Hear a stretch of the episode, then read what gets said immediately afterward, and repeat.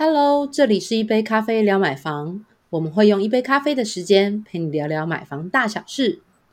大家好，我是二宝妈虾姐。大家好，我是想婚族浩。大家好，这是南波的口音，A.K.A 北漂青年，来自高雄的阿嘎。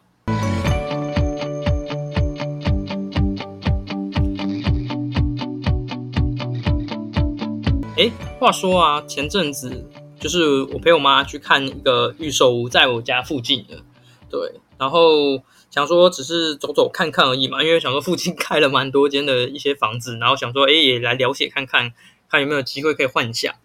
啊，结果我跟我妈进去那个接待中心，就是那个原本在 拖地的那个阿姨，就突然跑出来，就直接跟我妈说：“哎，还要帮儿子买房成家吗？”他儿子是几年制的哦，啊，现在很多八年级生的爸妈都是有帮忙出资买房子啊，他是要当做新婚住宅哦，他就是问了一大堆噼里啪啦这样子。他是你有女儿想要介绍给你呀？你没有问阿姨有女儿吗？母汤母汤母汤。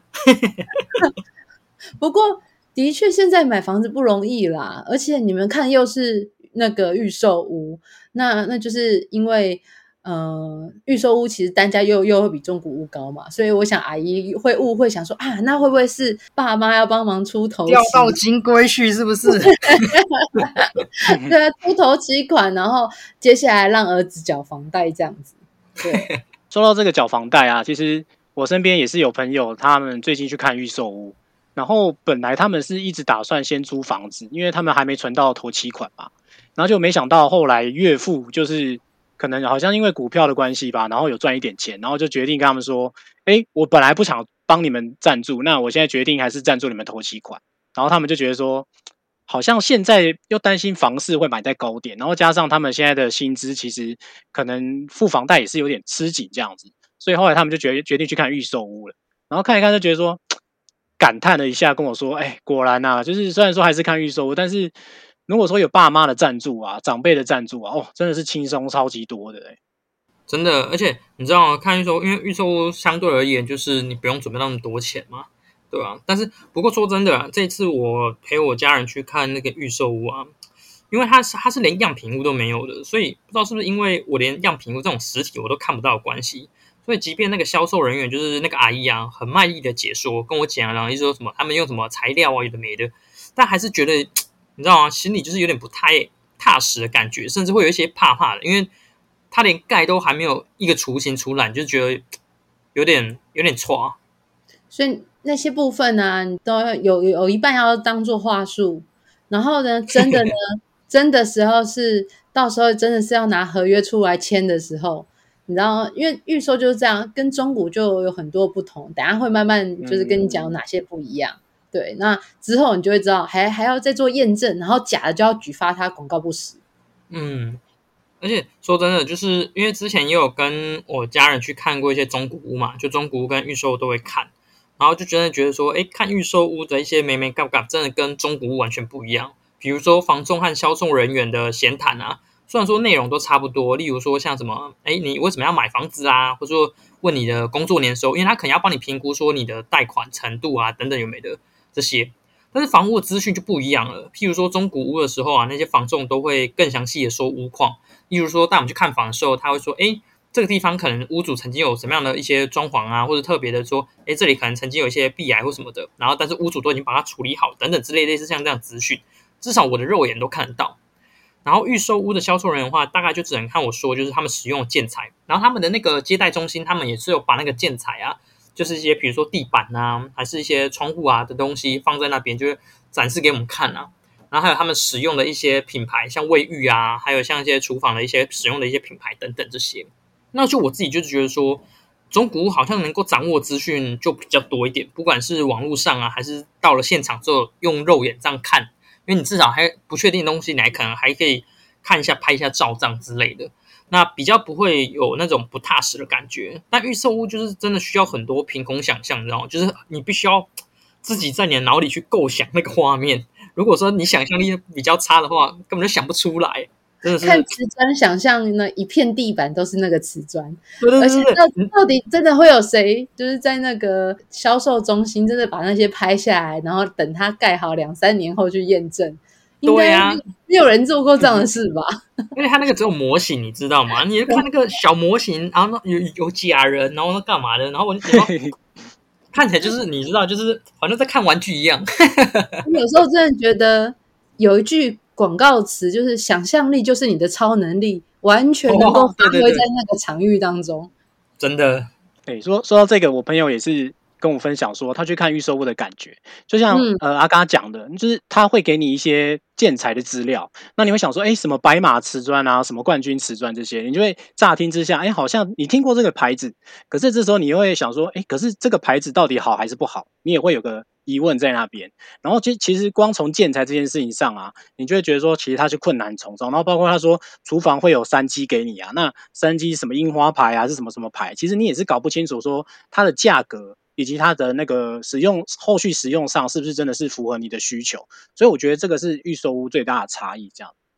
对，那。我其实也是同时有看过预售屋跟中古屋啦。那我预售屋看比较少，因为其实我是家人的关系，我家人还是建议我说还是要看中古屋啦，比较实在啦。那我自己看了预售屋跟中古屋之后，我的心得就是，我觉得有个很大的差异是，看中古屋啊，你会有屋龄这件事情，对。可是你看预售屋的话，其实不会有屋龄的。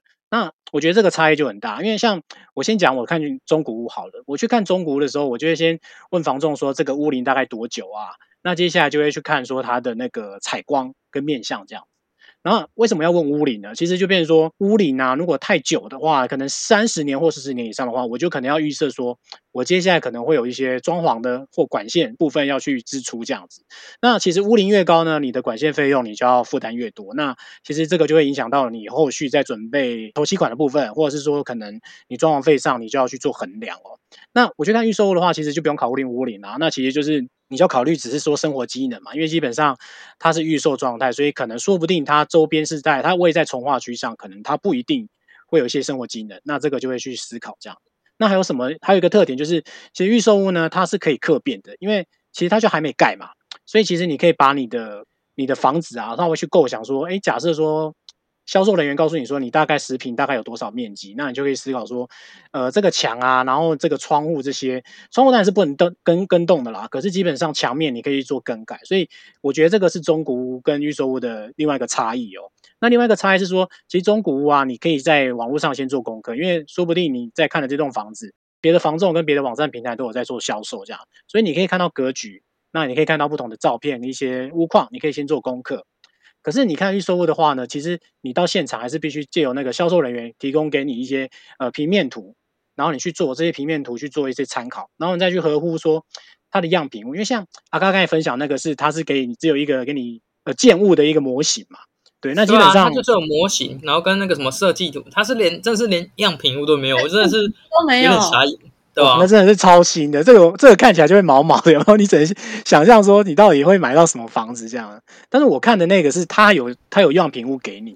可是样品屋的话，你在看的时候你会觉得说好像设计的都很合乎使用度这样子。因为我在看的时候，嗯其实我是觉得蛮 OK，但是我女我女友就马上打枪我，要说：“你看啊，这样很奇怪啊，怎么会门旁边就是一个一个衣柜呢？然后这个旁旁边衣柜，那一这门是不是就开开关的时候就麻烦？你要拿衣服，你要把门关起来，这样不是很奇怪吗？然后说，哎，对耶，好像真的是有一些美感在里面哦。那你当下你真的是不会感觉，因为你就觉得说样品屋真的设计的很新很漂亮，你就觉得好像其实后续使用上你根本不会考虑到太多。插插插话一下，还有一种啊，就是也还是在预售屋期间，那但是它还没到新城屋，快盖好了，但是还没有。有一些呢，他们会拿几呃几间来装潢，变成食品屋。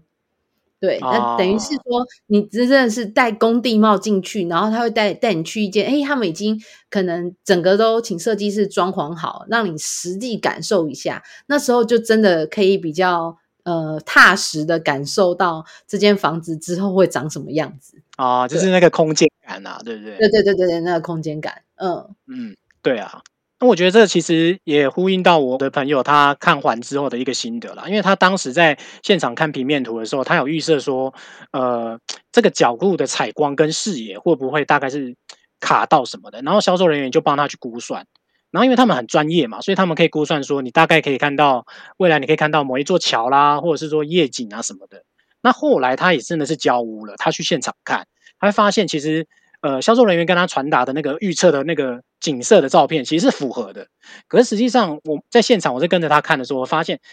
他虽然是看得到当初他预估的那个景色啦，但是其实你在居住品质上，你会觉得视野还是会稍微缩小，因为它旁边有一栋灵洞，它把它遮住了这样子。那这个其实是销售人员没有特别跟他说明的。对，那我觉得这个其实也是预售屋，呃，他没有办法告知你后续，你没办法去预测会有这样的结果这样子。那另外一个最重要的重点啦，中古屋跟预售屋的差异就是它的那个付款的那个方式这样的。那中古屋呢，基本上就是你一定要先有一个自备款。然后你后续呢，你才会有所谓的贷款，然后包括购物这件事情。那预售屋呢，因为它就是依照一个买卖契约，所以它其实一开始呢，它就是有用那个定金的概念去做一个买卖的一个呃订购确认。对对对，一个确认。所以其实它相对于买中古屋的话，它不用一次就可能要两三百万的那个投机款的部分要去准备。所以我觉得这是中古屋跟预售屋的蛮大的差异，这样子。但还是。还是需要在两三年内把钱都筹齐啦，因为到时候 对啊，比如说假设两百万好了，假设都同样都是两百万的投期款，那可能买中古屋或新城屋，你就一次你就要先准备好，然后签约的时候两百万就要付出去。那但是呢，预收屋的话，你大概可能要分，比如说两到三年，对，然后分期把这个两百万付出去，啊，其他再用再次用银行贷款的方式。所以还是会也要，就是不是他他也不是让你可以分那个四那个四十八期有没有？还是有时间年限的，交屋前还是要先筹到那个原本预设的头期款这样子。嗯嗯嗯。诶，不过这样稍微听完浩哥的分享之后啊，至少我那天看完预售屋的时候，我大概因为那是那算我第一次就是去看预售屋啦，然后我大概可以理解为什么以前就是我跟我。家人说：“哎，可以去看预售屋啊。”然后他们都会说：“哎，觉得预售好像没有那么妥当的感觉啦。”我觉得啦，就是他们可能也会觉得说：“哎，都肉眼看不到，所以他们也会有点有点怕。”而且如果说那个预售屋的那个建案啊，就是建商啊、设计公司那些都是比较呃不是那么大间，或是有一定知名度的话，确实你都还是会有点对他会有点疑虑跟担心的。对啊，我那天看完之后，我就觉得说：“哦。”长辈在说会担心，也是蛮合乎情理的啦。因为毕竟我第一次看完之后，我也是有这么觉得。哎，这这个我我蛮认同的，因为我朋友有跟我回馈说，他后来为什么选这个预售屋的案子，因为他是先听朋友介绍说这边的销售已经开始了，但是他在买之前，因为他其实是有家人，他就是他的家人也是同时也要买，就是他们兄弟同时都要一起买这样子，所以其实在在在那之前，他的兄弟有先去介绍说，哎。可能这个是某某建商现在在盖的，你要看他的预售嘛？那你又看不到他的他的那个建筑的那个品质到底怎么样？可是他另外一个预售的案子已经盖好了，那已经交屋了。那你要不要先去看另外那个案子？所以他很有趣哦，他是先去看这个建商的前面已经盖好、已经销售完的案子，然后他先去看中古屋，他的中古屋这样子，然后去看他的社团。哦，说哎，交屋的时候有没有什么什么瑕疵啊什么的，然后后来确保说这个建商他其实是很 OK、很牢靠的这样，然后他才后来买的他这一间的预售屋这样。我觉得这个好像也是不错的方法。这朋友真的很认真，很认真，有功课做足哎。对，因为就就像即使即使你在买中古屋啊，如果他是。呃，因为就像我们现在买中古屋，已经有很多都是那种，就是也是知名建商盖的大楼了，对不对？那所以其实，如果是你是要买那种大型社区的中古屋，其实也是还是要调查一下，就是它的建商是谁，因为呃，不只是预售，因为同同样的建商，他呃，现在大家在传说他预售屋有什么状况。他之前盖的房子也有可能，所以即便是在买就是中古屋的大型社区，如果是知名建商盖的话，那其实也是要去调查一下，哎，这个建商的最近的风评状况如何？对，嗯，不过那个的确还蛮聪明的，先看先看他盖好的，然后再去看他就是来评估他的预售的，我觉得这还蛮棒的。对，然后也跟大家分享一下，就是就是呃，刚刚因为讲到。呃，一直在做比较嘛，就是来跟大家分享一下，如果那实际看房子的话，看实体屋或者是呃要注意样品屋有哪些注意事项这样子。对，那我们都不用说太多好。如果每个讲十点，我想这杯咖啡可能喝喝太久会喝不完。我们我列举重要五项就好。我怕大家觉得，哎呦，要讲两个啊，两个你会跟我列十点？没有，我们两个都只列五点就好。首先呢，在实体屋当中，你肯定要先看，因为是实体了，所以呢就会要注意有没有漏水。那呃，如果你不是在下，因为没有不不是真的都是下雨天看房啦，就有时候真的很难遇到，就不像呃，我们今天录音的时候，其实刚刚刚才下大雨，那可能就是今天是看屋的好日子。好，那其实可以看一下墙角有没有水痕，或者是它在，尤其是阳台，那它旁边有没有黄黄的水痕痕迹，或是有有些墙角有被补了很多次，那那就是表示。这面墙有漏水的痕迹，对，然后再来呢？因为呃，去看实体物的话，可能就是要看一下它现在周边社区的状况。比如说，哎，他可能这条巷子，他可能停车位大家都乱摆啊，就是机车都乱停啊，有没有杂物啦？或者是摩托车，其实都是就是见缝就插针，就插进去，插进去了。那当然，这个是会跟你的生活环境的，就是舒适度会有关系的。好，那当然也会跟你邻居的品格有关系。你要知道，买房子最重要就是那个买到好邻居，所以可以也可以从附近停车怎么停，有没有乱停，就知道你的邻居好不好。好，那然后再来就是看整个大楼，大家在梯间就是有没有，就是大家都摆鞋柜啦，或是有摆很多杂物啦。那这样当然就是跟如果有意外发生的时候，会不会影响逃生路线？对，然后以及可以守在门口。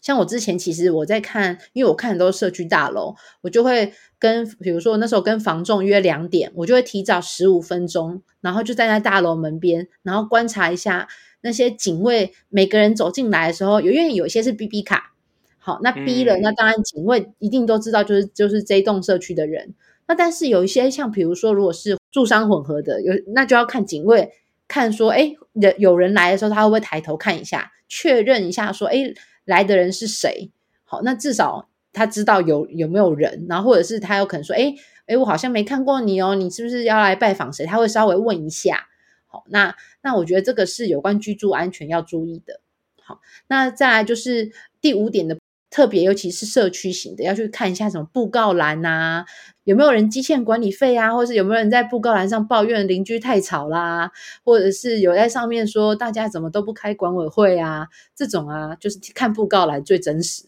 一清二楚都摊在那里，有没有？你就可以知道你的邻居，然后跟他整个管理的状况如何了。嗯。那刚阿盖有提到看样品屋，那看样品屋啊啊都没有房子，那该怎么看呢？所以就会变成是说，呃，样品屋它当然它会给你一个空间感啊，但但是有时候并不是都是真实的。好，所以其实你你看的是一个感受，那但是我觉得最重要的其实会是格局图。就是到时候你们在签的时候的格局图，那格局图就会关系到说，到时候你交屋的时候，你就是会依照上面原本的尺寸去做，当然还是会有一个量量测的，比如说那一个加减比例啦。好，那当然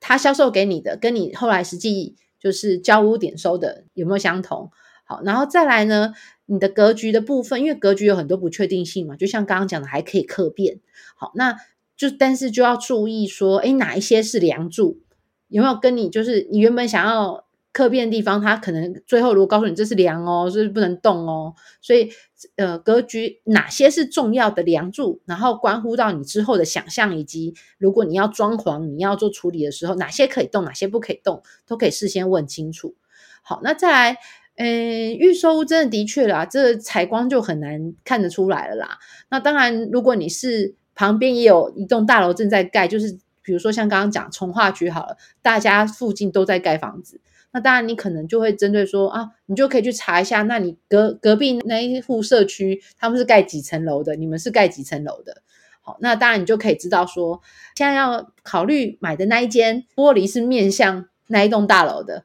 那你可能就会知道说你的采光可能不好，因为会被遮住。好，那当然还也是要看方向啦。这样说不定会有那个斜角射进来的阳光，这台这就很难说了。这样子，对哦，然后以及看它每一栋大楼电梯电梯那当然可能关系到，比如说你配的停车场的那一个电梯是不是直达住家，还是你要中间可能要呃穿越大厅啦，或是哪里才能够？那当然这就是动整个动线的问题，这样子。对，好，然后最后就是周边环境，因为很多代销都会跟你说，这未来有重大建设啊，或者说，哎，这里点很好，之后会盖捷运啊，但是殊不知，有些捷运点一规划，可能是十年、二十年之后才会盖到。那 那，但是他会拿这些告诉你说，他现在这里很有价值，未来会增值。好，所以那就当然就要看说，你你又你又要等他这么久了。对，嗯，好，那我刚刚有另外想到，就是呃，主要是在那个预售屋的部分啦，就是呃，预有些销售员还其实还会再跟你分享结构。好，那当然我知道大家听到什么钢筋怎么接，水泥有多少磅，然后卫浴要做几层，气密窗有多厚，一定都听不懂，对不对？好，那所以呢，其实哎，这个就是便是你要多去多看几间，然后他们其实每个人都可能都有不一样的。那我觉得。到时候都可以做一些笔记，或者是就像刚刚浩哥刚刚的朋友一样，其实建商有时候在盖房子啊，盖一般型社区跟盖豪宅社区用的差异很大，所以你要找大概是同等价位差不多左右的社区，然后去看。呃，因为它如果是两个案子，但是它两两个案子预设销售的，比如说都是小资族。或者是小家庭，那他用的相关的，比如说呃，整个钢筋结构，甚至气密窗或是建材，其实都会是类似的。所以你就可以先去看那边的，就是实体的状况，那就可以评估说，哦，比较能够感受到他跟你讲的那个瓷砖，或者是呃，他讲的那些卫浴大概样貌是什么样样子。对，嗯，因为其实现在我我发现很多建商越来越都不盖样品屋了。都是直接给你模型，然后最后提供，就是快盖好的时候，如果还有没还还有没完销的，就会直接把那些还没销售出去的直接做食品屋，然后就直接跟你说，哎，我这个食品屋到时候连装潢一起卖你，有没有？就是整个让你好像一一卡皮箱就可以入住进去了这样子。对，好啊，那。今天就是呃讨论关于预售屋跟中古屋的那个买屋的那个差异啊。那其实买预售屋啊有很多不同的 mega 啊。那我也再提供几个几个小重点给大家分享好了。就是因为买预售屋跟中古屋的最大差异是，其实预售屋你是看不到实体的，因为它还正在规划当中。它不是像中古屋的话是已经整个你可以到现场去看房子，所以它通常都会只给你一张纸，就是可能平面图啦。那可能现场就是只有一个模型给你做参考这样。所以可能也要注意啊，就是说。最常也有发生过，就是他预售屋建案的那个地址啊，跟他的那个销售地点啊，它可能不是同一个位置哦。所以当你去的时候，你他在跟你销讲未来可能生活技能发展的时候，可能他跟你的外观啊，还有街景这些，其实是不会符合到的。所以这个可能也要注意一下。那另外就是，呃，你在买预售屋的时候呢，因为他都有它的使土地使用区分嘛，那。其实你在现场也要再跟销售人员再确认说，呃，预售屋的这个土地使用区分，它是什么类型？那是不是符合我们呃居住的那个需求？这样，因为像之前常常会发生，就是用一种工业宅，可是厂商可能没有去做一个告知哦，那这个可能会产产生一些后续争议哦。那如果是住宅用地，那当然就没有问题。不过这个还是要多留心啦。那另外就是说，其实有些建商他在格局图或平面图上，他提供给你的时候，他可能不是做这么详尽哦。所以其实你在做这个呃格局上的参考的时候，因为毕竟只是一张纸嘛，所以其实呃最好还是带点怀疑啦。就是说，即便你大概知道说未来的想象，那可能依照这张平面图去做一些刻变，可是最好呢，还是说要把它。呃呃，平面图再看仔细一点，因为这个牵涉到你将来完工之后，可能它的格局有没有异动啦，甚至可能面积或者是尺寸上需不需要找补，那要不要跟厂商做这个反应，请他做一些补偿，这些其实都是需要再去谨慎的这样子。那如果说其实买预售屋啊，你还是担心说有些风险啊，因为像最近也是常发生，就是说可能建商会倒闭什么的，我们还是建议说，其实。找一些呃品质口碑还算不错的建商，那甚至就是像你可以先去找他已经呃销售完毕，然后甚至就是已经在交屋了，已经有人在住了这些房子，去看一下他居住品质，然后作为你将来预售屋的购买时候的一个考量，我觉得这个也是蛮好的。哦。那喜欢这集的话呢，别忘了帮我们五星推荐哦，那分享给你朋友。那有问题的话呢，可以上我们乐屋粉丝团，然后帮我们按个赞，那也可以直接私信给我们，那我们都很乐意为你解答哦。那谢谢你今天的收听哦。我们下次聊，拜拜，拜拜。